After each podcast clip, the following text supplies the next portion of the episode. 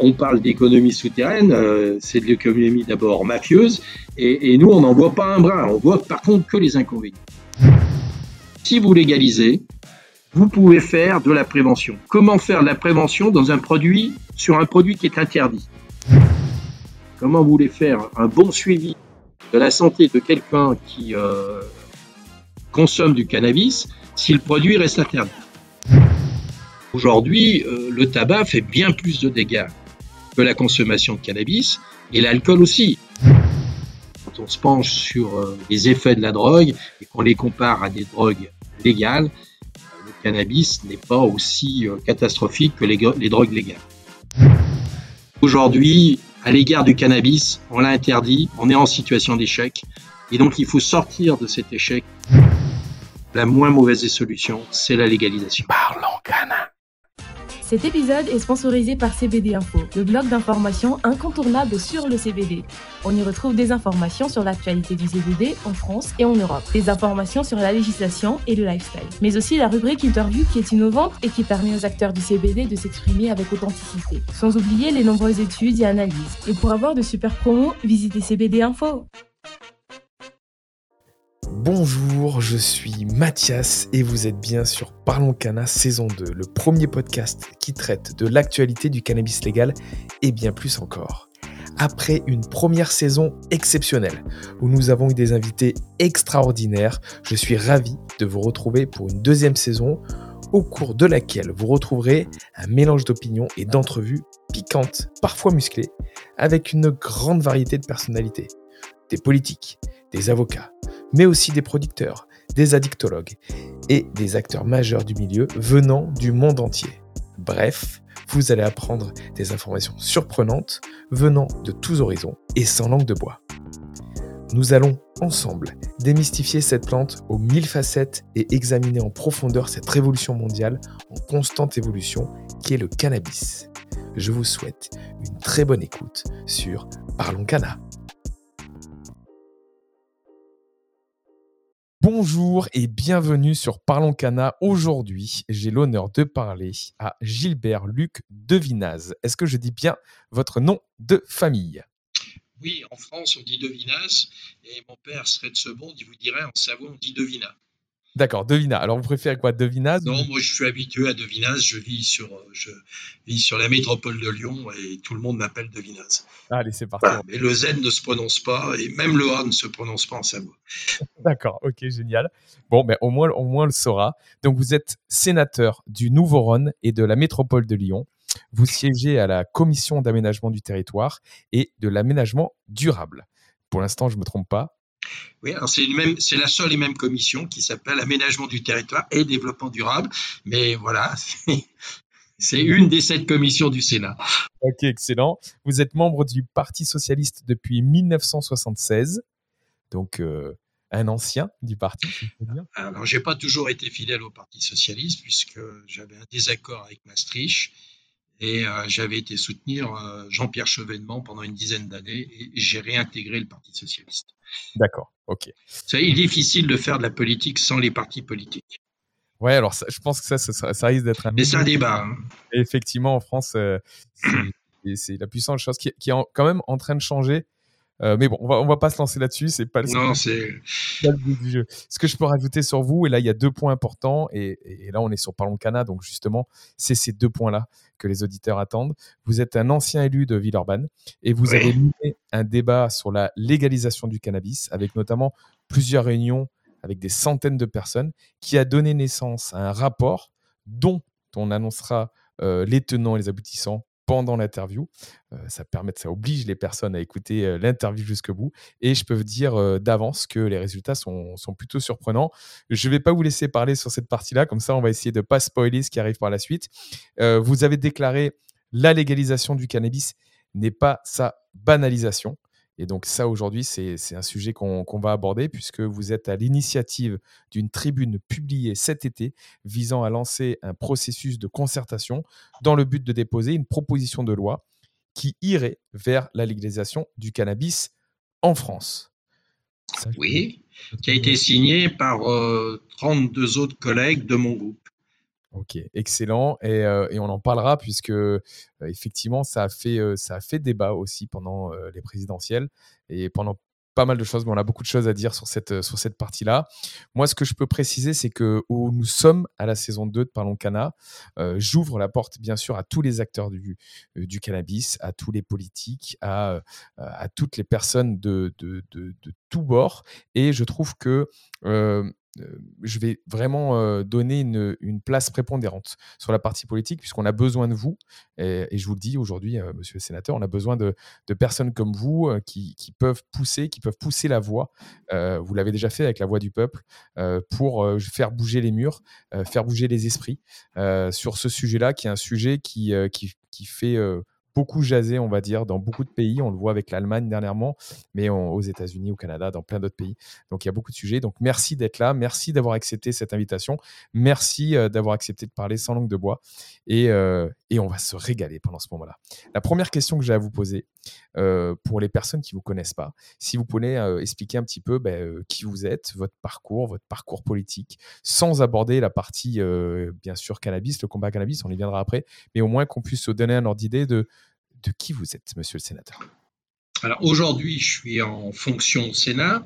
J'ai une autre fonction d'élu à la métropole de Lyon, conseiller métropolitain. Et je rappelle qu'un parlementaire ne peut siéger que dans une collectivité territoriale.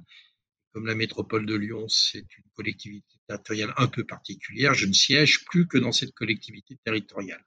Cela dit, euh, je, autrement, je suis à la retraite parce que j'ai atteint un certain âge et euh, on n'a pas repoussé, euh, j'ai pu atteindre l'âge de la retraite avant qu'on me le repousse.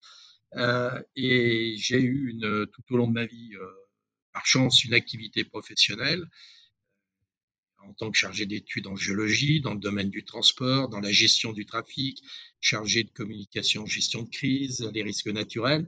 Enfin bon, un parcours professionnel euh, avec des, changements.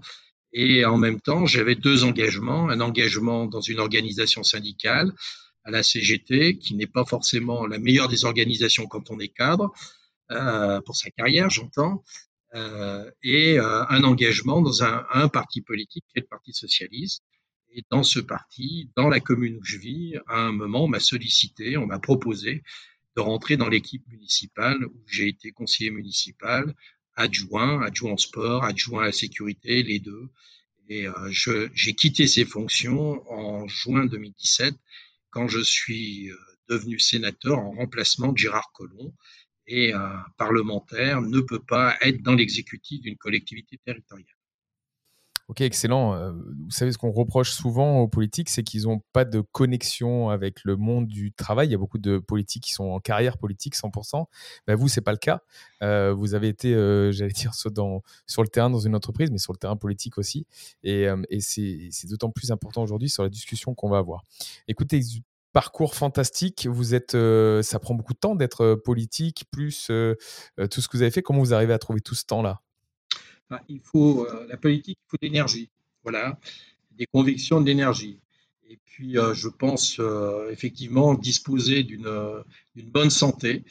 Et j'ai beaucoup d'activités physiques puisque j'ai pratiqué la spéléologie que j'ai arrêté malheureusement quand je suis devenu élu parce que ça devenait impossible pour m'entraîner à la faire dans de bonnes conditions. Mais il faut beaucoup d'énergie, de conviction.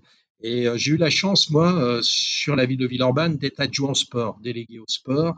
Euh, et c'est une des délégations, on rencontre beaucoup de gens qui sont dans le... Il y a des difficultés, mais beaucoup, beaucoup des, bénévoles qui sont dans les clubs sont très positifs.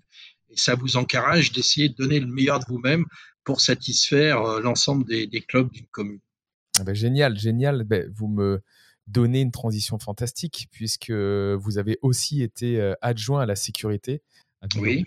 Euh, et face à vous, il y a eu ces problématiques. Donc, on rentre euh, directement dans le sujet, mais vous avez cette problématique des points de deal. Si vous pouvez nous en parler un petit peu, puisque je pense que c'est ça qui vous a mis sur, la chemin, sur le chemin de la réflexion, euh, de la légalisation, dont on va parler par la suite. Euh, Expliquez-moi un petit peu, vous avez été face à quoi? Alors, écoutez, quand je, la première fois que je suis devenu adjoint à la sécurité, ça va vous paraître euh, la préhistoire, c'était en 1995. Et donc pendant six ans, jusqu'en 2001, j'ai eu cette délégation. À une époque où euh, on disposait pas de, caméras comme aujourd'hui, où les effectifs d'une police municipale euh, étaient pas euh, très développés, mais on, avait un commissariat qui n'avait pas encore perdu ses effectifs. Et puis euh, c'est une époque où on est passé à la police de proximité, qui euh, a permis de, développer euh, renforcer le, la notion de sécurité. Alors dans ma bouche, sécurité, c'est cinq étapes, c'est de la prévention, c'est de la médiation, c'est de la dissuasion, c'est de la réparation, malheureusement, quand euh, on peut pas faire autrement, et c'est de la neutralisation. C'est-à-dire que quand il y a un axe, des, un acte délictueux qui est, qui est commis, euh, celui qui l'a commis doit rendre des comptes à la société. Je dissocie pas, c'est ce que j'aime mettre derrière le vocable sécurité. Donc, euh, dans une ville, on fait beaucoup de prévention. Ben, on a parlé sport, mais il n'y a pas que le sport, il y a la culture, il y a les, dans tout ce qui est scolaire. Et à l'époque, en 95, on avait déjà des points de ville et euh, bah, quelques-uns repérés qui posaient des problèmes euh, de voisinage parce que euh, pour acheter euh, de la drogue, bah, il faut de l'argent. Euh, des fois, il faut. Donc, on avait les vols à, la tire, les vols à la roulotte, et donc les, gens qui étaient autour ces points de deal se plaignaient de, d'actes de, délinquance et de vols dans leur garage, etc., etc. Donc, euh, il y avait une discussion, je me rappelle, avec le commissaire, puisque à un moment donné, euh, la police laisse un peu faire pour voir comment s'organisent les réseaux, pour essayer de neutraliser plus haut le, problème de, la drogue. Mais en même temps, quand vous êtes adjoint au sport, vous, vous avez un, contact, heureusement, direct votre population qui supporte très très mal euh, la, situation et qui vous demande d'y mettre un terme. Donc il y avait une discussion et au bout d'un moment, avec le commissaire, euh, on faisait, il appelait ça secouer le tapis, c'est-à-dire qu'on euh, faisait partir les dealers et euh, on, ramenait le calme dans un quartier. Mais une fois qu'on avait fait ça, au bout de, au bout de six mois, soit il s'était déplacé, soit il revenait. Donc j'ai eu à gérer ça. J'ai repris euh, la sécurité, moi, en 2007, vous voyez, quelques années après. Et... Moi, monsieur, je, je, vous coupe un peu, mais vous, vous dites six mois, mais c'est pas six mois, ils reviennent deux jours après. Non, non, non, à l'époque, à l'époque, c'était, c'était à peu près ça.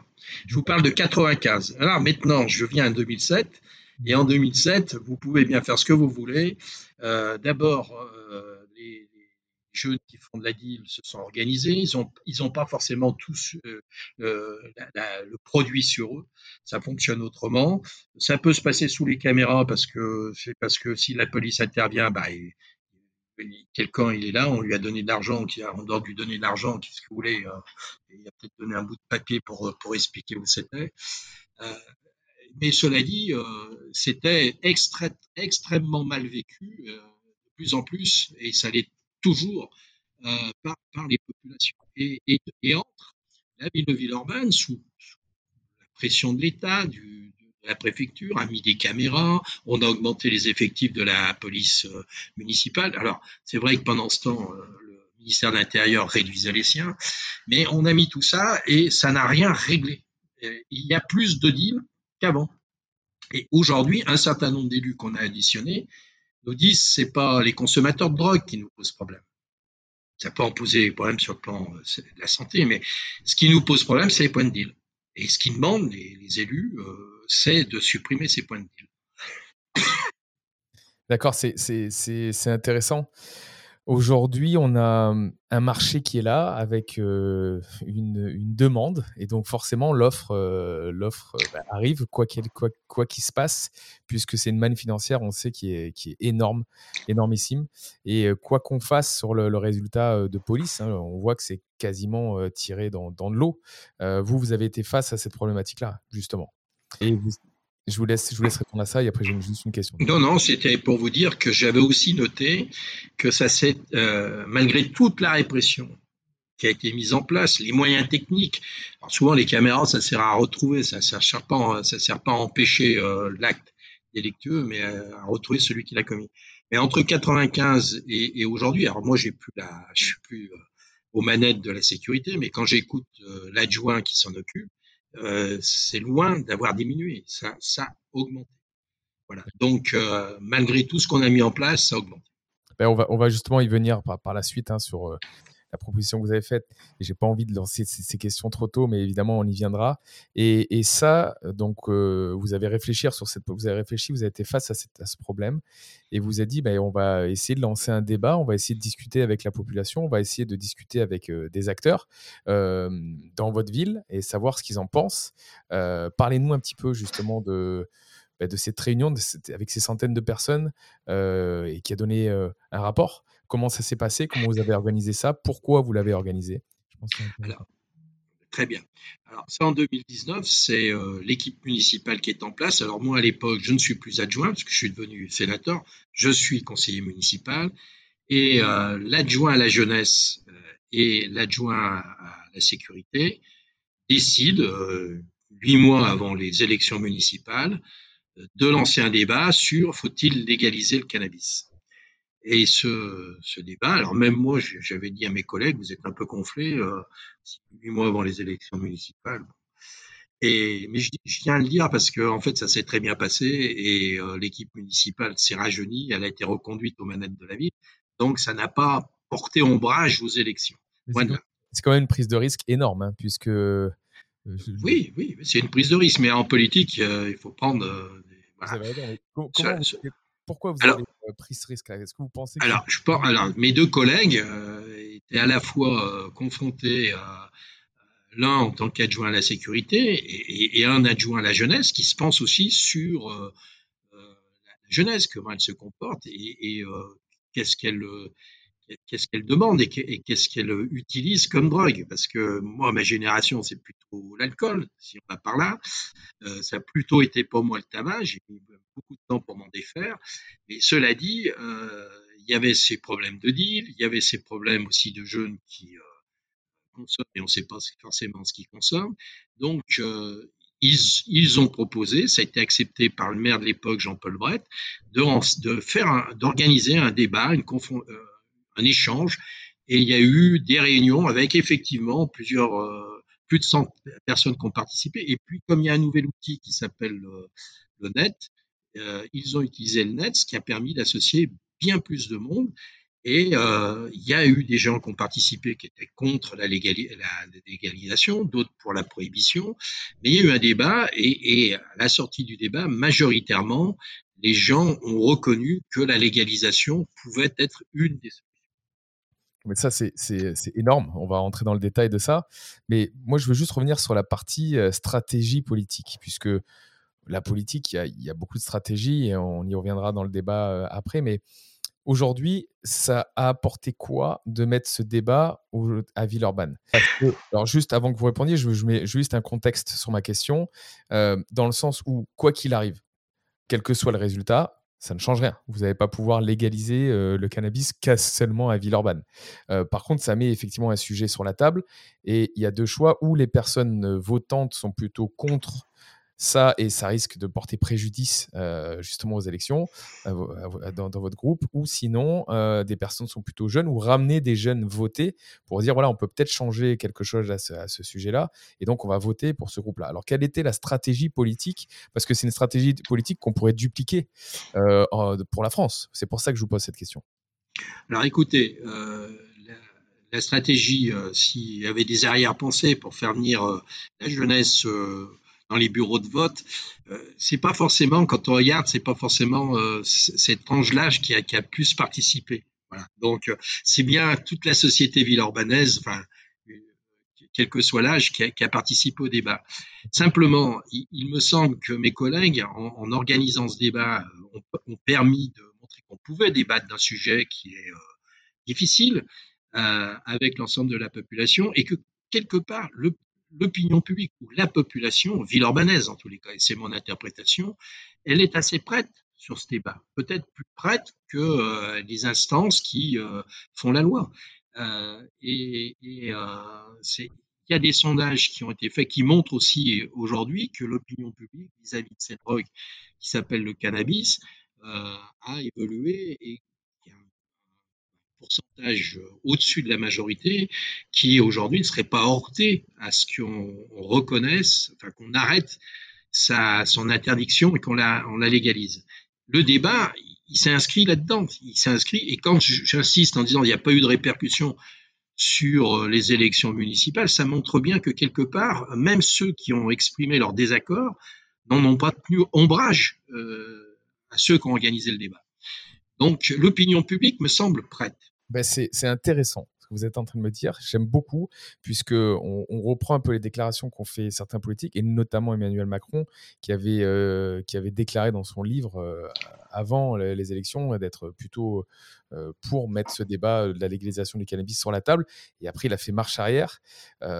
moi, dans ma réflexion politique, on se donne un petit peu un point de vue où on l'a vu, hein, notamment sur les dernières grandes élections, que c'est plutôt les personnes qui ont un certain âge qui votent et beaucoup moins les personnes jeunes, donc vous l'avez dit, euh, beaucoup moins même des personnes actives qui sont moins en moins, euh, qui croient de moins en moins aux élections.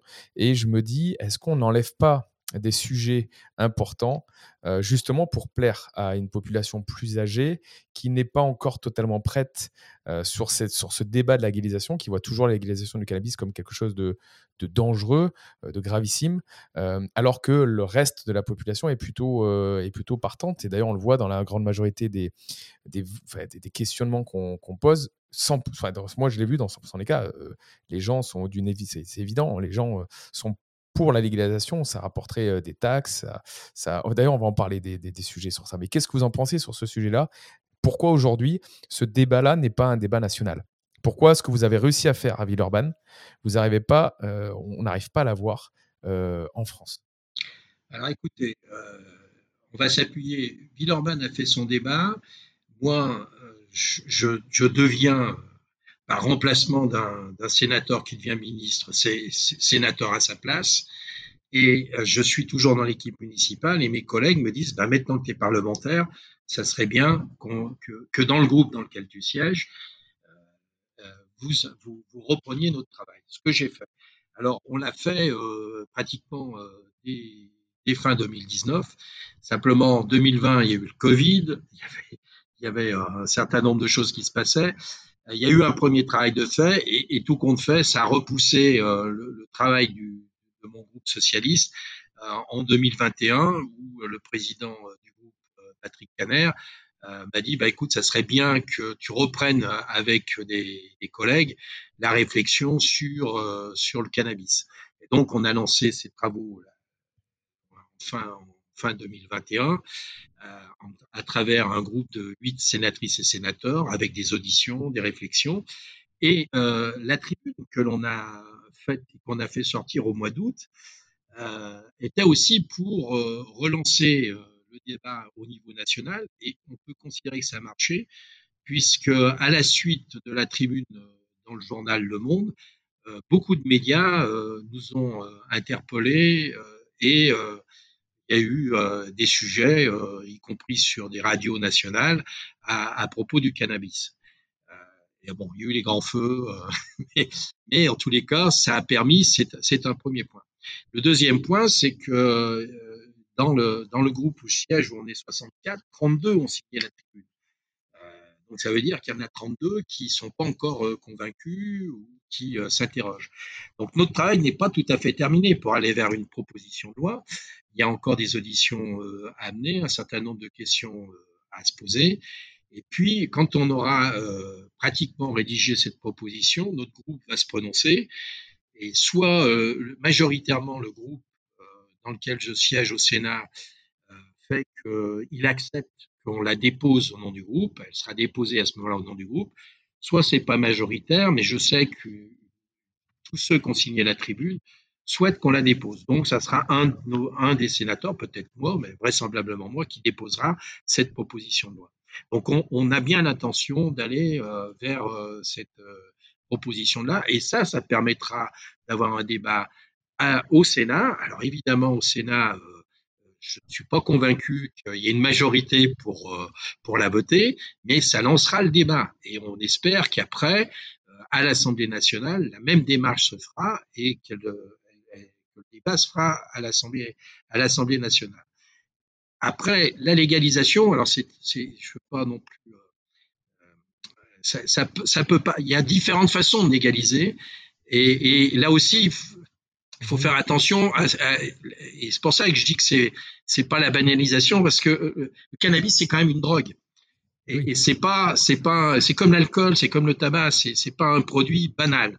Et donc il y a, il y a plusieurs façons de, de, légaliser. Et, la, pire des façons, ça serait que ça parte sur un, produit euh, qui rentre dans une logique euh, d'offre et demande euh, et dans une logique très très libérale. Ben là, justement, on va, on va en parler parce qu'il y a beaucoup de pays qui ont déjà légalisé. Donc, on a, on a un historique et on a une façon euh, de voir ben, les différents styles. hein. Euh, y a, on, parle en Espagne, par exemple, des cannabis clubs, euh, aux États-Unis sur une autre forme, etc. L'Allemagne aussi a proposé des choses sympas. On va en parler, vous, sur comment vous allez, comment vous voyez ça. Mais avant ça, j'ai une question parce que je pense qu'il y a une étape à, à voir. Aujourd'hui, Gilbert, comment euh, c'est pas politiquement correct euh, d'aller vers, euh, vers ce discours-là de légalisation du cannabis. C'est vraiment une conviction et un combat que vous avez. Et j'aimerais savoir comment, comment il s'est construit aujourd'hui. Selon vous, c'est quoi l'avantage à légaliser le cannabis? Voilà, si vous avez, si vous pouvez me dire la- l'avantage que vous y voyez. Roland, mais si, si- il faut quand même. D'abord, on n'est pas parti en disant on va légaliser le cannabis. On a dit il y a trois possibilités. Il y a la situation actuelle qui s'appelle la prohibition. Bon, alors pour euh, toutes les générations, il y a qu'à aller aux États-Unis quand ils avaient fait la prohibition avec l'alcool. Et, et- et les États-Unis ont arrêté les frais parce que ça amène à des catastrophes. Le cannabis aujourd'hui est dans la prohibition. Euh, Je vous ai dit que moi j'étais adjoint à la sécurité euh, et que les choses se sont pas rangées alors qu'on y a mis plus de moyens. Et je crois même souligner que le ministre actuel de l'Intérieur à Marseille a fait des opérations en tant que toute la compagnie de police ou de gendarmerie est là, on a les résultats. Et puis euh, une fois qu'ils s'en vont, le, le business reprend. Et, et les gens qui vivent là subissent le business. Et comme dit euh, le maire euh, de Saint-Denis, euh, on parle d'économie souterraine, euh, c'est de l'économie d'abord mafieuse, et, et nous, on n'en voit pas un brin. On voit par contre que les inconvénients. Et dans une ville comme Villeurbanne, dans un certain nombre de quartiers, les populations qui vivent là ne voient que les inconvénients. Donc ça, c'est la prohibition. Alors, la prohibition, c'est quoi les inconvénients de la prohibition? Qu'est-ce qu'on qu'est-ce qu'on subit? Ben, les- la prohibition, c'est les points de deal, c'est euh, tout ce qui peut s'accompagner avec les points de deal, c'est le fait. Alors, je vais reprendre les points de deal, euh, la deuxième, je vais répondre à votre question, c'est la dépénalisation. Et la troisième, c'est la légalisation. Et nous, on a examiné ces trois possibilités avec euh, des, éléments transversaux que sont la santé publique, la sécurité, euh, la prévention, et je dirais même en premier la prévention, la santé publique, la, la, la, sécurité, et le quatrième point, vous l'avez soulevé vous-même, c'est les, aspects économiques. Et quand vous prenez ces éléments-là, vous arrivez à la conclusion qu'il n'y a pas de bonne solution, mais que la moins mauvaise des solutions, c'est de légaliser. Parce que si vous légalisez, vous pouvez faire de la prévention. Comment faire de la prévention dans un produit, sur un produit qui est interdit? Vous ne ferez pas non plus de la prévention sur un produit que vous dépénalisez. Si il est légalisé, comme l'alcool d'ailleurs, qui est légal, vous pouvez faire de la prévention. Après, sur la santé publique, il y a deux aspects. Euh, les produits qui sont commercialisés, euh, on ne sait pas bien toujours ce qu'il y a dedans, quelle est la qualité du produit? Quelqu'un qui, euh, qui fait appel à une drogue comme le cannabis peut avoir des problèmes de santé. Comment vous voulez faire un bon suivi de la santé de quelqu'un qui consomme du cannabis si le produit reste interdit Et, euh, sur, la, sur la sécurité, ben, évidemment, euh, à partir du moment où il n'y a plus la prohibition, qu'il n'est plus euh, dépénalisé, vous supprimez un certain nombre de points de deal parce que vous rentrez dans un système qui devient légal. Et c'est là-dessus où notre texte de loi euh, doit continuer de travailler pour savoir comment et où on commercialise le cannabis. Voilà. Et vous me posiez la question sur euh, les économies. Ben, cette économie mafieuse, parce que moi je veux bien utiliser le terme souterraine, hein, mais cette économie qui est quand même mafieuse, ben, elle devient légale. Et, là, avec cette économie qui, qui rentre dans les caisses de l'État, on peut aussi, même si c'est pas trop la règle, la flécher pour renforcer des politiques de prévention, des politiques de santé publique. Et euh, en parallèle, vous dégagez euh, aussi euh, des policiers ou des gendarmes euh, de surveillance de points de deal euh, où, parfois, pour avoir auditionné quelques gardiens de la paix, ils ont le sentiment que bon, ils, interpellent, puis le lendemain, il, y a le petit jeune qu'ils ont interpellé qui est à nouveau là et qui recommence. Et, et, vivent très mal la situation psychologiquement sur l'intérêt de leur métier. Donc vous remettez la police ailleurs, sur d'autres problématiques qui sont demandées par, par nos populations en termes de sécurité. Excellent, je pense que vous avez bien fait le tour. Moi, c'est pareil, j'avais noté euh, pas mal de choses. Je rajouterai euh, les tribunaux. Euh, je sais qu'il y a énormément de personnes qui, sont au, tribunal sur ce genre de petits problèmes liés justement à la, consommation, sur la conduite ou sur d'autres choses, on en, parlera. Mais ce qui fait que ben, les tribunaux prennent un retard gigantesque. ils sont engorgés. Donc ça pourrait désengorger aussi cette partie-là qu'on a dedans, les forces de police, vous en avez parlé, les taxes. Euh, moi, j'ai parlé des personnes aux États-Unis. On dit euh, ça, ça, a tout changé du jour au lendemain, puisque si on parle de, millions, voire même de milliards de, de, cet argent souterrain, comme vous dites, mafieuse, qui est récupéré par ces réseaux et qu'on pourrait injecter dans notre économie par les taxes, hein, puisque ça, c'est plutôt génial. On a aujourd'hui, on l'a vu hein, sur le marché du CBD, des professionnels qui arrivent à s'organiser, à suivre, à conseiller, qui pourraient encadrer ça et faire en sorte, d'ailleurs, vous allez me dire comment vous voyez la chose, soit une partie légalisation plus tard, la prévention. C'est une question que j'avais notée évidemment et qui, qui, devait arriver. Ma question c'était comment on pouvait faire de la prévention si on ne pouvait pas parler euh, réellement du sujet, puisque à partir du moment où c'est c'est pas bien, bah, c'est pas bien. Et voilà, on peut pas dire autre chose que c'est pas bien, donc on peut pas rentrer dans, dans le détail. On a déjà fait un podcast justement avec un addictologue et c'est un peu plus complexe que, que ça justement les addictions ou, autres donc c'est assez intéressant de pouvoir mettre ce sujet et d'en discuter d'en discuter aux plus jeunes puisque c'est ça qui fait le plus gros ravage et aussi l'agriculteur français les agriculteurs je discutais avec des agriculteurs et euh, eux sont il y a déjà de la production française de CBD hein. ils sont intéressés justement euh, ben, à avoir cette nouvelle manne financière qui pourrait les aider avec le le terroir français qui pourrait nous permettre euh, aujourd'hui de pouvoir proposer euh, quelque chose d'intéressant. Donc, génial. Moi, j'aime beaucoup euh, votre réflexion et je pense qu'elle est extrêmement structurée et je comprends vos convictions maintenant puisque quand on fait le point sur tout ça, on se dit, ben, il n'y a pas d'autre chemin. Non?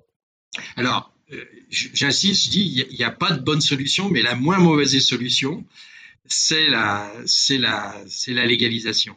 Simplement, oui, il n'y a pas de bonne solution parce que l'idéal, c'est que chaque individu dans la société se sente bien dans ses baskets.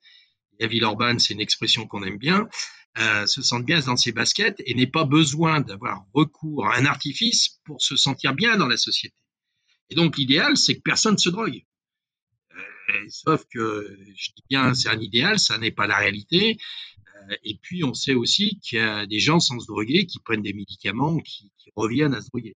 Donc, euh, à partir de là, ça veut dire que on peut renforcer euh, les politiques de prévention. On peut faire, on peut organiser tout à fait légalement, si vous avez légalisé le cannabis, des sujets de des discussions, comme vous le faites sur l'alcool, comme on peut le faire sur le tabac, puisque euh, on parle plus d'une drogue taboue ou interdite.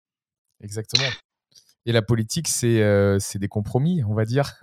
Aujourd'hui, ce serait génial d'avoir personne qui fume, personne qui boit, etc. Mais ce n'est pas le cas. Et on est, la France fait partie des plus gros consommateurs d'Europe. donc, il faut faire des compromis à un moment donné. Vous me dites, effectivement, c'est la moins mauvaise des solutions. Et ça intervient sur la prochaine question, c'est pourquoi alors on ne l'a pas fait avant, alors que d'autres pays l'ont fait? Qu'est-ce qui fait que ça retient en France? Qu'est-ce qui fait que ça bloque? Alors pour, pour le moment, on l'a pas fait en France. Euh, voilà. Il y a le Canada, euh, qui est une forme intéressante d'ailleurs. Mm. Euh, mais pourquoi on l'a pas fait? Alors il faudrait, il y a une sociologue de l'université de Clermont-Ferrand qui avait répondu en disant ça remonte en fait au mouvement de mai 68 et où la, génération qui a fait mai 68 a un peu effrayé les, personnes bien installées dans la société l'ordre établi et euh, où en quelque sorte bah, sa, drogue à elle c'était le l'herbe ou le cannabis je sais plus comment on l'appelait à l'époque. Euh, euh, et, donc ça a un peu braqué et, c'est parti de là les, interdits. Après à y réfléchir quand on prend les résultats médicaux aujourd'hui le tabac fait bien plus de dégâts que la consommation de cannabis et l'alcool aussi. Et, l'alcool peut euh, déboucher aussi sur des drames familiaux euh, dont malheureusement, euh, parfois, ça fait la une de l'actualité.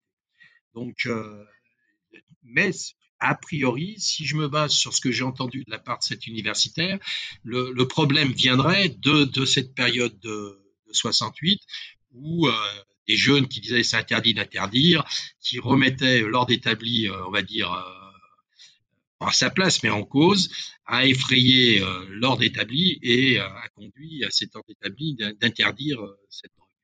Voilà. Je, je pense qu'après, quand on se penche sur les effets de la drogue et qu'on les compare à des drogues légales, le cannabis n'est pas aussi catastrophique que les, les drogues légales. Et c'est une drogue. Ok, j'aime beau- j'aime beaucoup, j'aime beaucoup cette façon de penser. Vous m'avez parlé de différentes façons de légaliser. Euh, Aujourd'hui, si on, parle concrètement, euh, c'est quoi votre idée? Alors, nous, aujourd'hui, euh, on, s'intéresse beaucoup au Canada. Parce que, si vous voulez, ce qu'il faut savoir, c'est que, et demain, jeudi matin, sur proposition du groupe écologiste, on a un débat sur le chanvre. Voilà. Le chanvre, tout est bon, sauf la flore, a priori, qui pose des problèmes. Mais euh, cela dit, le chanvre est, est une culture d'avenir euh, qui a été, qui est d'ailleurs euh, historiquement euh, cultivée en France, puisque ça a servi à faire les cordages, euh, et on est le premier producteur de chanvre en, en Europe. Mais cette, euh, cette culture s'adapte très bien au réchauffement climatique, et puis avec la recherche, je pense par exemple aux Cipanvica qui, sont, qui, ont, qui font de la recherche et qui vont utiliser le chanvre dans les bétons pour euh, se passer des granulats et faire des matériaux à la fois très résistants et euh, en même temps qui peuvent répondre à, à l'étanchéité de, de, la construction. Donc, sur le plan énergétique, c'est des, des, pistes d'avenir. Il y a les vêtements. Donc, le chanvre est appelé à se développer. Donc, se posera fatalement, au bout d'un moment, qu'est-ce qu'on fait euh, de la fleur? Et, et, soit euh, on irait, on prend pas les devants en tant que parlementaire et on, on accentuera le problème auquel on est confronté aujourd'hui, ou soit on se retrouvera dans, dans une logique très libérale et, et qui est en, qui, quand on écoute certains universitaires de, de Montpellier euh, qui travaillent sur la question, euh, les grands groupes pharmaceutiques euh, américains sont prêts à la légalisation du cannabis. Ils sont prêts à la commercialiser comme on commercialise euh, un paquet de tabac, euh, c'est-à-dire en, en, vente libre, etc., etc. Alors, votre question, c'est comment on y réfléchit? Nous, on considère que c'est quand même pas un produit euh, banal, c'est une drogue, comme l'est le tabac, comme l'est l'alcool. Et donc, euh, il y a déjà la question, c'est à quel âge on peut autoriser légalement à consommer le tabac? Alors, si j'écoute euh, les médecins, priori, quand vous avez passé le cap des 25 ans, la consommation de cannabis n'aura pas d'effet sur le développement de votre cerveau. A priori avant, mais on est très inégal hein, les uns des autres, ça a des effets et c'est prouvé. Donc se pose déjà cette question sur laquelle on va réfléchir et on n'a pas tranché. Mais répondre c'est la majorité 18 ans n'est pas forcément la bonne réponse. Deuxième, c'est où on le vend. Alors certains disent bah, on le vend comme euh, le tabac, ça se fume, etc. Oui, mais c'est quand même pas tout à fait comme le tabac et euh, on s'inspire du Canada. Alors le Canada, ils vont plus loin, y compris pour acheter de l'alcool au Canada, c'est des magasins spécialisés, on vous demande votre pièce d'identité, et personnellement, je ne suis pas forcément opposé à cette démarche canadienne. Donc, euh, vraisemblablement, faut pas le vendre avec euh, avec le tabac. C'est vraisemblablement des lieux euh, spécifiques. Certains disaient, bah, pourquoi pas se rapprocher de, des pharmacies, mais on peut pas demander aux pharmacies de faire tout et il y a une limite. Donc, il faut penser à des lieux euh, spécifiques. Après, se pose la question de dire, ben, si on part vers la légalisation, à quel prix on vend? Alors, je peux revenir et, sur les lieux spécifiques avant et, parce qu'il y a Oui, s'il vous plaît, je vous en prie. Vous m'avez parlé de tabac, ok. Euh, aujourd'hui, si on, si on prend le marché du CBD, aujourd'hui, le CBD est déjà vendu dans, dans des tabacs. Euh, pharmacie, alors il y, y, a, déjà des ventes sous forme d'huile, etc., sur, sur, certaines pharmacies. Euh, il y a aussi les magasins spécialisés. On le voit, il y a plus de 2500 magasins qui vendent du CBD aujourd'hui. Est-ce que ça, c'est une piste aussi de donner, j'allais dire peut-être des, licences ou donner un pouvoir à ces magasins pour pouvoir potentiellement vendre, qui sont aujourd'hui des professionnels aguerris et qui ont l'habitude de pouvoir, je dire ça? Qu'est-ce que vous en pensez? Alors, je pense que je peux me poser la question. Je n'ai pas forcément pour le moment les éléments de réponse. que je, dans les auditions qu'on a faites, ce qui nous a semblé pas souhaitable, c'est que ça soit associé à la pharmacie ou au bureau de tabac. Quand vous parlez du CBD, euh, c'est dans des magasins, euh, pour ceux que j'ai vus, c'est dans des magasins spécifiques. Euh, on, nous, on n'a pas abordé euh, le côté euh, médical du cannabis, mmh. avec, avec tous ses effets positifs sur ce point-là. quand on parle du CBD, il y a des effets aussi positifs. Ça dépend du pourcentage j'ai mangé le nom parce qu'il J'arrivais bien à le dire, mais bon. Mais euh, cela dit, euh, si vous voulez, euh, et, donc, je pense qu'on va s'orienter en disant il faut que ça soit fait un peu comme au Canada, dans des lieux spécifiques, où quand un consommateur rentre dans le magasin, on puisse s'assurer aussi de, de, son âge, pas forcément de son identité, mais de son âge.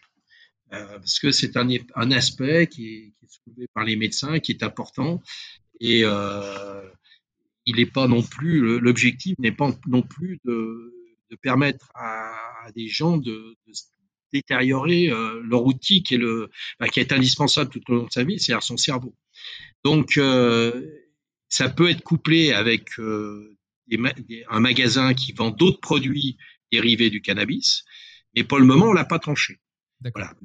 ce qu'il y a, c'est que dans le groupe de travail, on, est à peu près persuadé qu'il faut des lieux spécifiques, avec une possibilité de contrôler euh, pas l'identité, mais la, date de naissance des gens. Bien sûr, ça on en a discuté avec beaucoup de monde et évidemment on arrive un peu sur le même chemin. Après, quel est le pouvoir de l'État par rapport à ça? Est-ce que l'État va dire on a des boutiques d'État et on peut vendre que sur ces euh, lieux spécifiques d'État ou est-ce qu'on donne des licences euh, à des boutiques spécialisées qui pourraient potentiellement euh, vendre, bah, qui vendent déjà du CBD, qui pourraient potentiellement vendre aussi du cannabis ce qu'on appelle, on peut dire récréatif. Est-ce que ce serait ce chemin-là qui pourrait être pensé aussi ou pas? Bah, Le tabac, ça se passe comment? Oui, c'est vendu à des tabacs qui sont indépendants évidemment, mais qui est sous maîtrise de l'État. Oui. Donc, euh, si vous voulez, euh, moi, je, pour le moment, je ne suis pas l'État. Euh, je pense qu'il faut qu'il y ait un contrôle de l'État. Après, il y a différentes façons de, contrer l'État, et, et c'est pas parce que la chose dépendra totalement de l'État qu'elle sera mieux contrôlée. après, il faut remettre dans l'administration des fonctionnaires qui assurent le contrôle. Voilà, donc si vous voulez, si vous n'avez pas de, de, fonctionnaires qui assurent le contrôle, ça reste très théorique, quel que soit le lieu où vous allez euh, tolérer la vente. Donc, euh, mais je pense que ça, ça, doit passer par un contrôle de l'État. Et, en plus, ce qui est, important aussi, c'est qu'on doit euh, empêcher les profits d'aller dans les poches des criminels. Et pour ça, c'est, il faut répondre à un besoin qu'ont les personnes. En fait, je, veux dire, si l'État dit voilà, on a que telle graine, que telle variété, on a que cette chose-là, les personnes n'iront pas l'acheter dans le magasin et on va continuer à remplir les Alors, c'est effectivement, vous avez raison, c'est un, un, débat. C'est pour ça qu'il faut approfondir ce qui s'est fait dans d'autres pays. Euh, dans les États-Unis, ça dépend des, des États. Hmm. Des États où c'est interdit, mais des États où c'est où c'est enfin pas toléré, mais où c'est légal. Euh, il y a différentes façons euh, de, de, de, légaliser. Euh, le, Canada nous paraît intéressant. Euh, il nous paraît intéressant parce que euh, sur le plan du contrôle, les, choses sont, euh, sont assurées. Et les éléments, puisque on a la chance d'avoir un sénateur des Français de l'étranger qui représente le continent nord-américain et qui vit au Canada. Et donc, dans le groupe de travail, il a amené un certain nombre d'éléments de, de l'expérience canadienne. Quand ils ont légalisé, ça a effectivement, dans un premier temps, augmenté la consommation, puisque le produit un peu interdit, euh, ça, a augmenté. Et depuis, euh, depuis ça a euh, rediminué, c'est de passer en dessous de la consommation avant qu'il soit légalisé. Alors comment vous avez les chiffres? Parce que c'est difficile de vérifier la consommation de quelque chose qui est interdit. Alors oui, bien sûr, mais aujourd'hui, on a bien une estimation. C'est bien qu'aujourd'hui, euh, en 10 ans, si vous voulez, euh, les consommateurs habituels qui étaient moins de 500 000, ils sont pratiquement un million et demi aujourd'hui. Et on, on considère aujourd'hui qu'il y a 4 millions et demi de, en, en, total de, de, de consommateurs. Et, et que euh, malgré la, la, la prohibition, euh, où la France est un des pays européens le plus répréhensif euh, dans ce domaine-là, euh, la consommation augmente. Euh, ce qui prouve bien que la, prohibition n'est pas la solution. Et on a bien des éléments, parce qu'on arrive quand même à avoir des éléments. Alors effectivement, ils sont pas comme un sondage, ils, ils sont faits par d'autres procédés. Mais vous savez, aujourd'hui, quand on veut savoir le nombre d'habitants dans, une grande ville, on fait plus euh, du porte-à-porte. -porte. On fait aussi, euh, y a des moyens mathématiques, même si a priori les jeunes générations sont moins bons en mathématiques, il reste quand même de bons informaticiens et mathématiciens pour estimer les choses. Donc, si vous voulez, ils sont faits d'une manière indirecte. C'est vraisemblablement pas au palmaire, mais plutôt euh, à la louche, mais à la, cuillère, et ça donne des estimations. Et euh, le collègue qui, euh, sénateur Chantrel, euh, est venu avec des études qui ont été menées par le Canada et on n'a pas forcément, pas forcément rentré dans tous les détails pour savoir si l'étude était fiable. Euh, elle fait ressortir que si vous légalisez, a priori, ben, vous augmentez et euh, vous menez, vos politiques de, prévention, euh, de santé publique et vous, vous, faites redégringoler. Le but, d'ailleurs, même, c'est que vous faites redégringoler jusqu'au jour où il n'y a plus personne qui consomme le produit. Voilà. Mais, bon, encore une fois, je suis pas dans, l'utopie ni dans le rêve. Je, fais avec la réalité d'une société qui, malheureusement, ne peut pas donner euh, du confort du bien vivre à, tous les membres de la société qui parfois vont recourir à des artifices, des artifices qui sont très dangereux pour, pour, pour, voilà. Mais euh, alors après se pose la question du prix.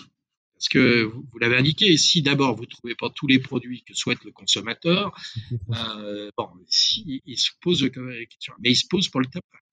On a augmenté les, les paquets de tabac euh, jusqu'à un moment de, donné où on voit bien qu'il y a une, espèce de business parallèle, mafieux, qui, qui s'est mis en place avec des paquets de tabac qui tombent des, des camions. Eh bien, euh, si on se pose mal la question du, du, prix du cannabis, on risque de se retrouver dans, dans, dans, le même schéma. Mais comme on peut faire des politiques de prévention euh, plus fortes, on peut s'y prévenir d'un certain nombre de, de, de, drogues de synthèse qui sont en train d'arriver et qui arrivent même si le cannabis n'est pas légalisé aujourd'hui et, qui posent aussi euh, des, problèmes de, santé et euh, je dirais de santé euh, à long terme pour les individus qui en consomment. Vous, vous l'avez dit sur les tabacs, c'est un, un, bon exemple. Euh, effectivement, il y a un seuil de produits à pouvoir choisir. Il y a aussi un seuil euh, prix. Donc, si les taxes sont trop élevées, ça risque de se dire bon, on continue à acheter euh, sur le marché noir. Euh, mais après, le problème du marché noir, c'est qu'on ne contrôle pas ce qu'il y a. On ne sait pas ce qu'il y a sur ces produits. Il y a des produits qui sont sprayés, il y a des produits qui sont, enfin, qui sont transformés avec des choses qui sont hyper dangereuses pour la santé, évidemment. Et ça, c'est des choses que la légalisation aussi permettrait de, pouvoir contrôler. C'est bien de le mettre en avant et c'est pour ça que je, je mettais surtout tout à l'heure la réflexion sur le fait de avec qui on va le faire. Je vous donne un exemple concret. On a, il euh, y, y, a des lois qui sont sorties, comme par exemple sur le CBD, euh, sur un taux qui est aujourd'hui de 0,2 qui est passé à 0,3%. Ça veut dire que concrètement, pour qu'on puisse vendre aujourd'hui une fleur de CBD, il faut qu'elle soit inférieure à 0,3% de THC. Oui. C'est difficile de contrôler la plante, c'est difficile de contrôler la nature. On voit des personnes comme la Suisse ou même dans plein d'autres pays où on a un taux à 1% et les études ont montré que justement euh, c'est euh, un taux aussi faible de THC, ben, il y avait très peu d'incidence. Mais euh, ben voilà, le, gouvernement a choisi ce taux à 0,3 euh, qui pose des problèmes de ce qu'on appelle washing, c'est-à-dire qu'on est obligé de nettoyer les plantes et enlever la partie de THC qu'il y a dedans pour réduire ce taux, mais aussi d'étendre le taux de, de, des terpènes qu'il y a dedans, ainsi que le taux de CBD. Et pourquoi je vous donne cet exemple C'est que je vous dis quelle est la réflexion qu'il y a derrière. Et des fois, on peut se dire, si on donne cette réflexion à l'État et que ça vient pas forcément des personnes qui sont dans le marché, comme les associations, je parle souvent de l'UPCBD notamment, mais euh, plein d'autres associations qui sont là, euh, et on leur leur dit pas participer, on vous donne la parole et on va essayer de construire quelque chose d'intelligent ensemble. On risque de, de, de, faire des lois qui sont pas adaptées à ce que recherchent les personnes sur le terrain. Et ça, et ça je pense que c'est une question qui est, qui est importante. Comment vous voyez la construction euh, bah, de ces futures lois sur la légalisation, si elles y sont Qui vous voyez sur la table de, réflexion et de participation? Alors écoutez, euh, nous, on a fait un certain nombre. D'abord, la construction d'une loi, elle passe par des auditions. Euh, alors évidemment, euh, on, a auditionné des élus, des magistrats. Là, on va auditionner, on va, on va refaire une audition justice-police, des médecins, et on a aussi des universitaires, parce qu'il y a des universitaires qui travaillent sur euh, le problème des, des drogues, euh, des sociologues, euh, et il y a des associations. On a même participé à une table ronde organisée, je suis désolé, mais j'ai plus le nom de, la structure, mais qui suit tout le phénomène, enfin quand je dis phénomène, tout ce qui est aspect drogue. Donc le, là, on, va se remettre et on va peaufiner notre texte de loi et, et, là où on va retrouver des, des, questions, des manquements, on va re-questionner. Et une fois qu'elle euh, elle sera à peu près ficelée, après il faut qu'on fasse vérifier par les services que elle est recevable ou pas recevable, on va euh, ressolliciter les gens pour avoir leur réaction.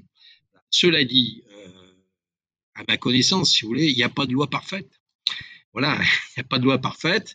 Euh, et, euh, et, et, celle sur laquelle euh, c'est pas une c'est pas un projet, hein, puisque c'est pas le gouvernement, c'est une proposition. À la sortie, elle ne sera pas parfaite parce que forcément dans la société, il y, a des, il y aura des opinions euh, différentes par rapport à ce qu'on aura fait. Alors il y aura ceux qui trouveront scandaleux qu'on veut légaliser, et puis dans la légalisation, il y a, il y a ceux qui trouveront qu'on va trop loin, d'autres assez loin. Donc forcément, la loi, c'est c'est quelque chose qui est euh, valable à l'instant T et qui est appelé à être retravaillé, remodelé et qui, qui va varier en fonction des générations. Voilà, je, je pense qu'en 1968, d'abord, vous ne seriez pas en train de me filmer parce que les radios, les télés libres n'existaient pas. Il a fallu attendre euh, le 10 mai 81 pour que, pour une évolution euh, dans ce domaine-là. Et, et, et, je pense qu'on n'aurait pas eu ce débat en, 1968. On l'a aujourd'hui. Euh, par rapport à d'autres pays, euh, on traîne un peu la patte. Il y a d'autres pays qui avancent plus vite que nous. Je crains, moi, qu'il y ait des structures du, des structures du marché libéral qui avancent encore beaucoup plus vite et qui arrivent avec des propositions où là, on, on prendrait des, ça, on mettrait tout le monde en danger. C'est pour ça que c'est important que les parlementaires se penchent sur cette question euh, et essaient de, de proposer euh, loi pour cette légalisation avant qu'on tombe dans une logique euh, de marché où tout compte fait, on soit euh, dépassé par euh, l'offre du marché. Alors, voilà, il y a des expériences, je crois qu'il y a l'Uruguay aussi, il y a plusieurs situations dans lesquelles il faut regarder.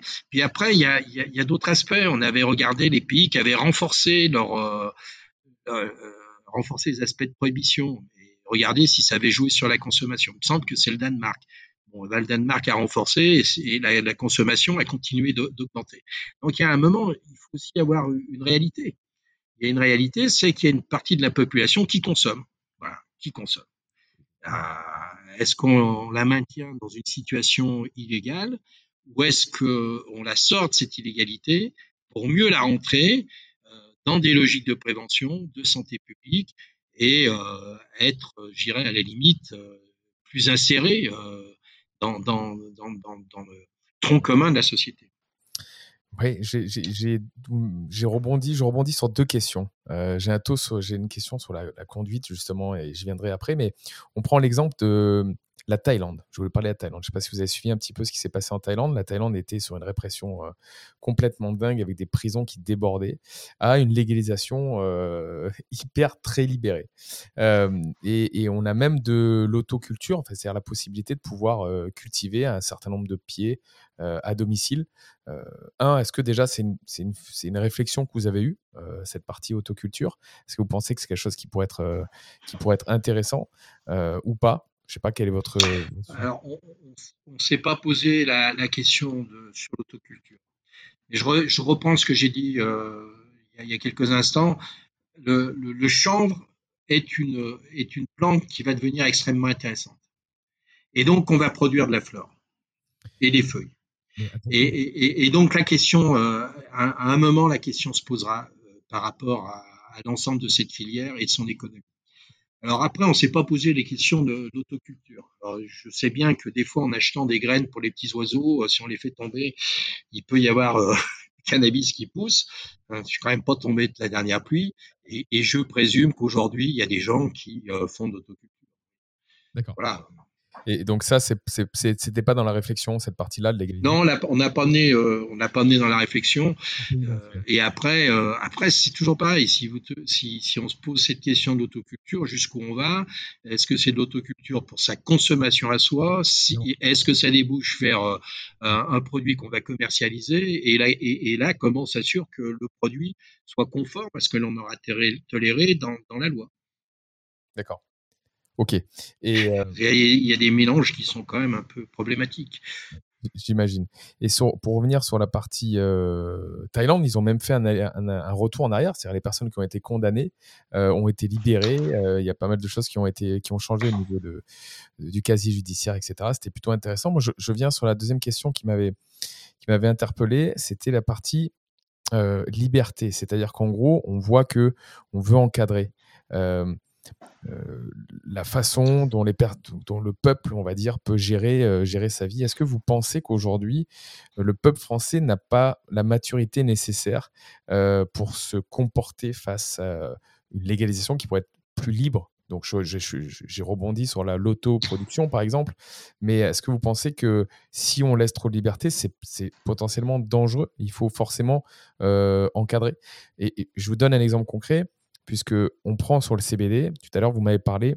Euh, qu'est-ce qu'on va faire de ces, fleurs, sachant qu'effectivement, euh, le chanvre, on l'utilise dans, énormément de choses. Et la France a un très gros historique sur le chanvre. Euh, on peut parler de la canebière, on peut parler de plein de choses par rapport à ça. mais les têtes qu'on a aujourd'hui sur la production de chanvre avec les graines de la Commission européenne, bah, sont des têtes qui sont presque peu, peu exploitables sur un marché CBD et encore moins dans un marché qui pourrait potentiellement être sur un marché THC. Donc on partirait sur des plantes quand même spécifiques euh, qui seraient liées aux têtes. Et donc là, ça serait l'inverse, ça serait on fait des têtes et qu'est-ce qu'on fait du reste Oui. D'accord. Plutôt dans, dans ce sens-là.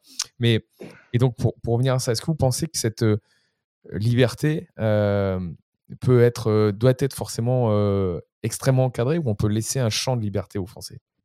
Écoutez, d'abord, vous m'entraînez sur un terrain euh, philosophique, pas tout à fait ma formation, ni, il y a longtemps que j'en ai pas fait, mais euh, d'abord il faut se poser la question, c'est quoi la liberté? Et euh, on peut aussi se croire libre, et en fait libre de subir euh, toute une série de publicités qui vous conduit à consommer des produits pour lesquels vous n'avez jamais pensé consommer. Donc euh, vous êtes dans une société, euh, faut faire attention. Quoi. Je, je pense que le peuple français est un peuple globalement est politique, est mature. Euh, et après, il vit dans une société où il y a de l'image, où il y a de la publicité, où il y a et, et, et euh, sans remettre en cause euh, sa propre liberté ou son propre jugement, ça influe. Donc, euh, vous voyez que vous soulevez un problème qui est pas simple. Euh, puis, on est dans une république et la liberté, elle est liée à un triptyque hein, égalité, fraternité. Voilà. La liberté en, en, tant que telle dans notre République n'a pas de sens si on ne fait pas le triptyque. Et l'interdépendance des deux autres pôles, de mon point de vue.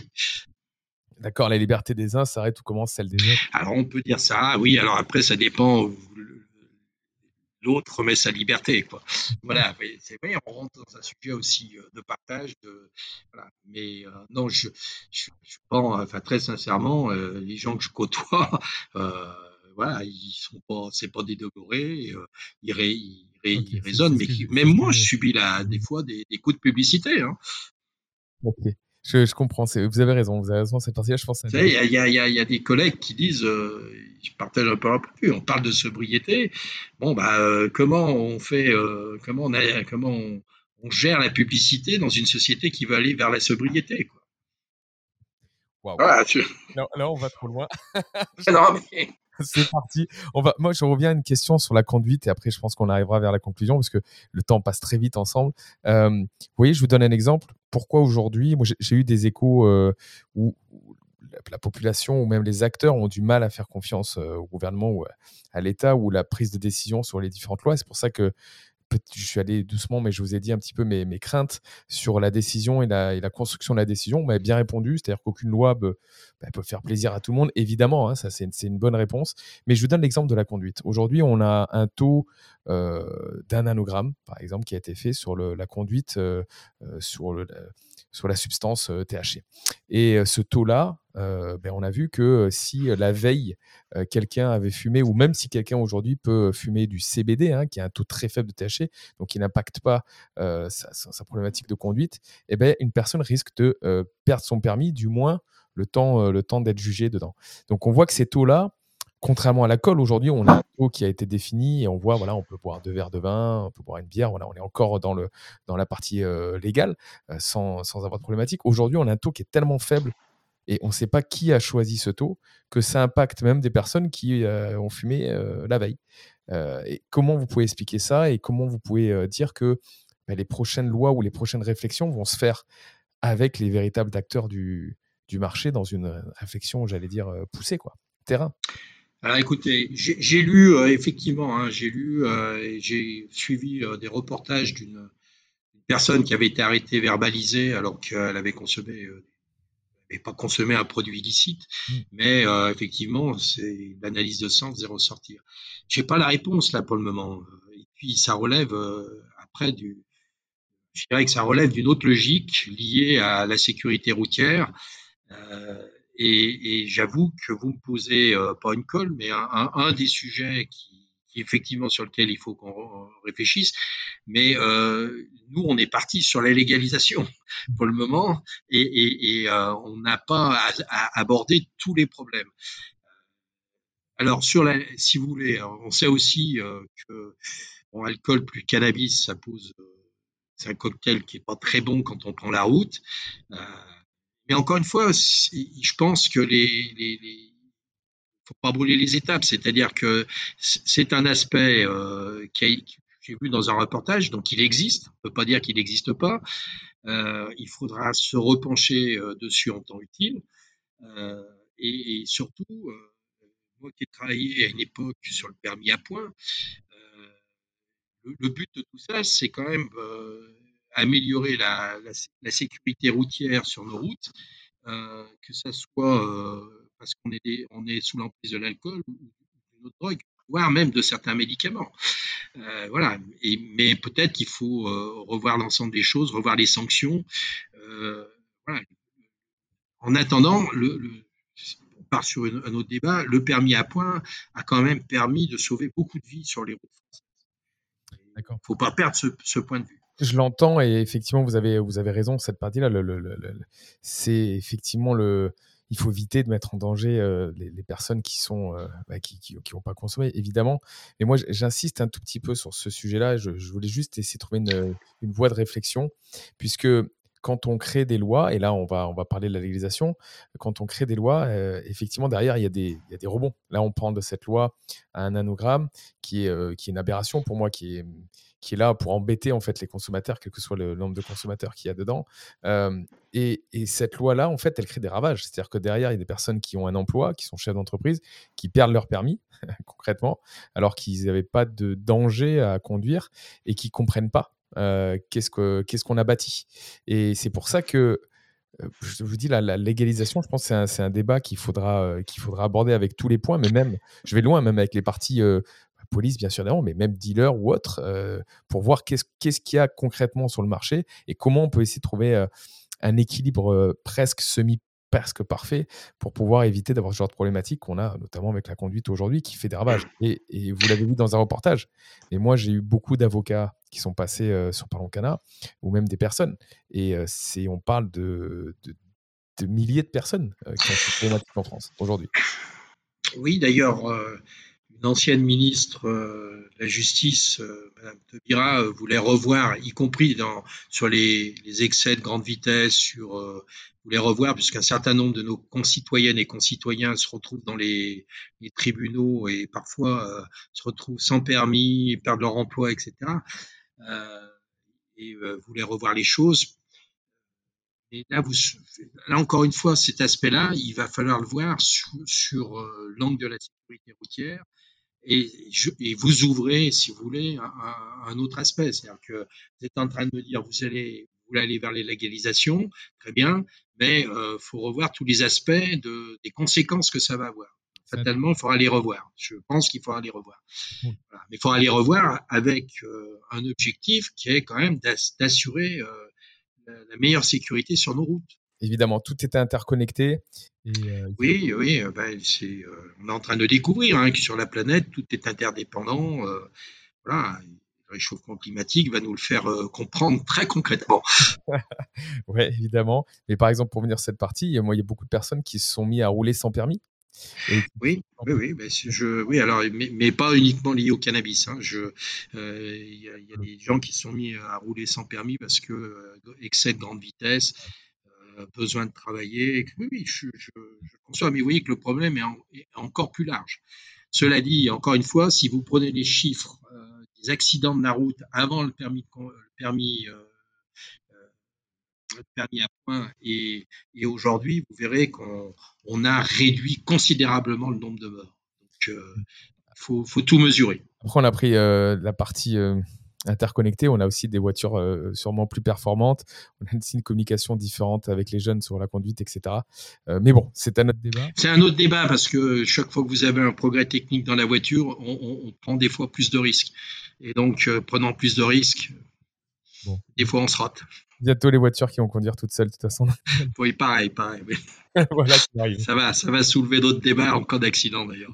Bon, moi, dans les dernières questions que j'ai à vous poser, euh, selon vous, quand est-ce que, euh, bah, déjà les étapes, on en a parlé, mais s'il y a une légalisation, on, on parle de nos amis euh, allemands, nos amis allemands qui sont bah, dans les pays leaders de l'Europe, hein, on le voit avec, avec la France notamment, mais pays leaders. Ça y est, l'Allemagne avance beaucoup sur le sujet de la légalisation. C'est dans le débat national. Il y a déjà une avancée avec des dates, etc. Bien sûr, la France va suivre derrière. On a vu Mélenchon, notamment, qui. Mélenchon, qui était plutôt pour la légalisation, et beaucoup de politiques qui se sont placés là-dedans, dans ce sens-là. La France va arriver face à ça et potentiellement aux prochaines présidentielles. selon vous, quand est-ce que les choses pourraient bouger? Écoutez, euh, vous m'avez posé une question sur euh, la situation euh, de l'Arménie. J'avais répondu j'aime bien le café arménien, mais je ne sais pas lire dans son art. Voilà, les, les, oui, les choses, euh, pensent qu'elles avanceront. Au Sénat, on, va aller vers notre proposition de loi. Je ne pense pas qu'au Sénat, il y ait une majorité pour qu'elle soit euh, votée majoritairement, mais elle lancera le débat. Par contre, vous citez, alors c'est vrai que Monsieur Jean-Luc Mélenchon n'est pas député, mais il a un certain nombre d'amis euh, à l'Assemblée nationale, mais j'ai aussi euh, entendu que dans la majorité présidentielle, un certain nombre de députés n'étaient pas contre d'aller vers une forme de légalisation. Et là, à ce moment-là, si vous voulez, l'Assemblée nationale, s'il se dégage une majorité, et je pense que grâce à l'action du Sénat, ça partira à l'Assemblée nationale. Et là, il y, a, il y, a, vraisemblablement une plus grande probabilité que ça débouche vers quelque chose qui, euh, qui aille vers la légalisation. Mais le débat qu'il y aura, ça sera la forme de légalisation. Je ne suis pas persuadé qu'entre les amis de Jean-Luc Mélenchon et euh, la majorité du président Macron, euh, derrière la légalisation, on la voit de la même façon. Voilà et, et c'est, euh, ça sera l'objet d'un débat intéressant. Puis après, vous le dites, il y a un mouvement euh, en Europe, on va le dire comme ça, euh, et à un moment donné, on suivra le mouvement. Et le mouvement, il peut être dans les deux sens, donc il ne faut pas se rater. Hmm. Quand on va de l'avant, il ne faut pas que ça justifie un, un retour en arrière. Évidemment. Écoutez, j'ai été très heureux de discuter avec vous. Vous voyez, le, temps passe vite. Ça fait déjà plus d'une heure qu'on est ensemble. Euh, je vais vous donner le, mot de la fin. Est-ce que vous avez un message inspirant pour les auditeurs, pour les personnes qui nous écoutent Quelque chose qui vous paraît euh, important pour conclure cette, euh, discussion? Monsieur Gilbert Luc de Vinaz. Comme ça, à brûle, brûle pas. Écoutez, moi, je fais pas de la. Je suis partie de la génération qui a écrit sur les murs il est interdit d'interdire. Je, viens juste après. C'est les grands frères qui ont écrit ça. Simplement, j'ai réfléchi là-dessus et je pense que dans une société, parfois, on est, on est conduit à interdire. Mais pour la société, quand on interdit, c'est un échec. Et donc, on ne peut pas rester sur un échec. Et aujourd'hui, à l'égard du cannabis, on l'a interdit, on est en situation d'échec.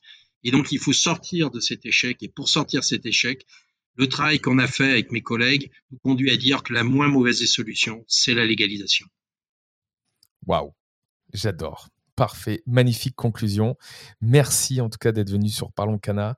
Euh, je vous l'ai pas dit, mais on organise euh, des très grosses. Aussi, je vous l'ai dit en off, on organise des, grosses tables rondes euh, qui vont se faire très prochainement avec euh, bah, tous les acteurs. Euh, moi, je serais très heureux de vous inviter sur ces grosses tables rondes qu'on va faire, qui seront retransmises en direct. On a, du gros budget dessus. Est-ce que ça vous intéresserait de participer à ces tables rondes? Alors, écoutez, je vais pas vous dire non, euh, ça va dépendre euh, à quel moment, parce que là, vous voyez, je vais vous quitter, je vais partir sur euh, ce que je suis président du groupe d'amitié au Sénat France-Arménie, et euh, je vais partir sur euh, triste situation que, subit l'Arménie aujourd'hui.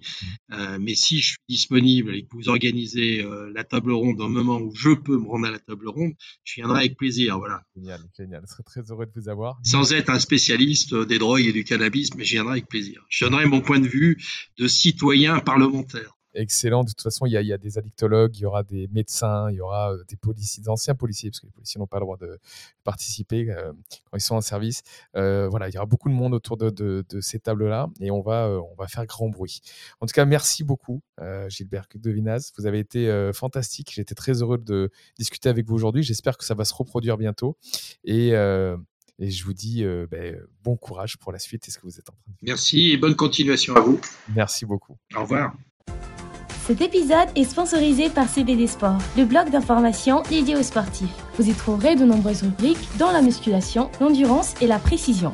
Vous y serez conseillé sur la manière de prendre du CBD, que vous soyez débutant, professionnel ou expert. Venez feuilleter ce blog dédié uniquement au bien-être des sportifs. Alors rendez-vous sur www.cbd-sport.info.